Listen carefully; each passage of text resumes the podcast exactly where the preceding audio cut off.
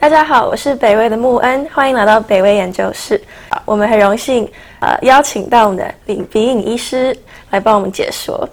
那今天有几个问题想要请问医师说，接下来台湾在接种疫苗的过程中，可能会遇到什么样的问题或是障碍吗？对我们有了疫苗以后，哈。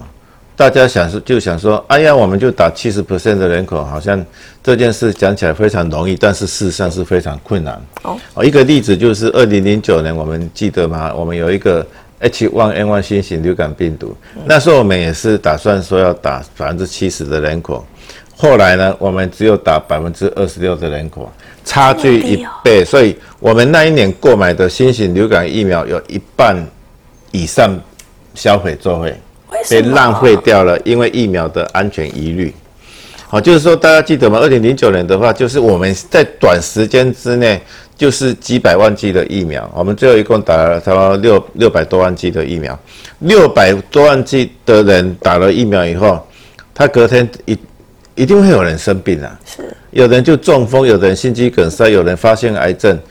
全部都说是新型流感疫苗引起来的，全部在新闻媒体里在上面就是会控诉说新我们的疫苗不安全，台湾第一次做疫苗不好，品质不好。嗯，事实上那个是完全没有根据的错误的一个推论，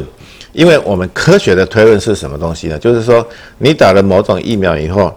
如果跟没有打疫苗这两个族群去比较。你打了疫苗以后，如果死亡率增加，哦，什么中风增加、心肌梗塞增加，你才能够说这个疫苗跟这个不良事件是有因果关系。是，好，那 H1N1 新型流感疫苗，它是我们的资料就证明它是没有因果关系的。可是现在很多人还是会有那种观念，说好像那一年的流感疫苗不安全啊，那个是完全违背我们的科学原则啊。再又再举例，像今年，今年我们那个韩国有打了流感疫苗以后死亡。然后就说是开始，大家又流感疫苗接种率又减少了，嗯，哦，大幅的减少。啊，事实上呢，流感疫苗打了以后几天再死亡，这个是蛮常见的事情。因为我们很多打的对象很多是有潜在疾病啊，老人家，他本来在没有打疫苗的情形之下就会死亡了，就刚好在这之前打了疫苗，那你你就推论说它有因果关系，这个是不对的。是哦，那还有说，就最近有一个。呃，预防子宫颈癌的 HPV 疫苗打了以后，说得到关节炎，这个已经在对照研究看起来知道说这个疫苗是不会引起关节炎的。可是因为有一个单一的案例，他就去推论说，哎，我之前是打过疫苗，所以一定是疫苗引起来的啊，这个是违背我们的科学原则。所以这个是我们这个未来新冠病毒疫苗在呃全面接种的时候一个最大的障碍。啊，我认为像类似的一个呃。疫苗的疑虑呢，可能会再再度发生。嗯，因为我们再过来呢，我们打的量呢，可能超过我们二零零九年六百万剂啊，我们不，我们可能会打到千万剂。